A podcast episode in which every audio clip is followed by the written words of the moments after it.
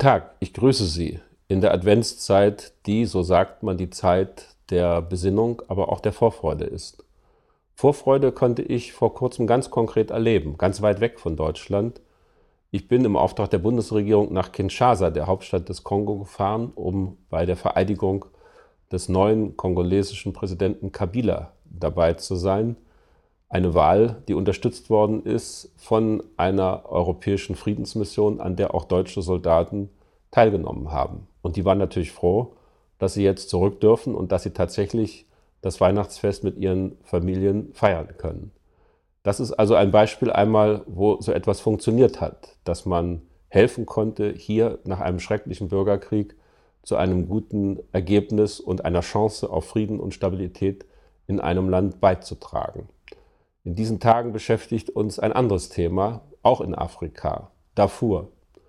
Dieses Stichwort steht für eine menschliche Tragödie, für viele, viele Flüchtlinge, mehr als zwei Millionen, für 200, mindestens 200.000 tote Menschen und das Elend in Flüchtlingslagern, das ich selbst in diesem Sommer gesehen habe.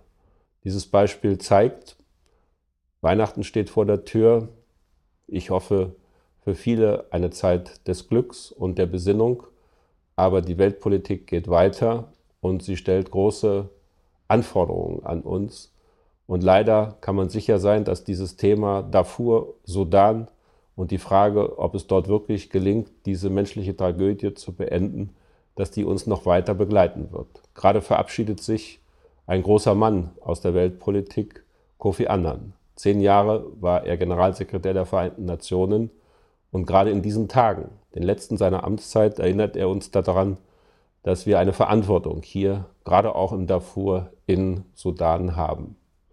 Also eine Zeit der Vorfreude, ja, aber die Weltpolitik geht weiter, die Verantwortung geht weiter und auch daran sollten wir denken in diesen Tagen. Ich wünsche Ihnen ein frohes Weihnachtsfest, besinnliche Tage, Tage der Erholung und einen guten Rutsch ins neue Jahr. Und ich melde mich mit, meiner nächsten politischen, mit meinem nächsten politischen Kurzbericht über Podcast in der zweiten Januarwoche 2007. Alles Gute.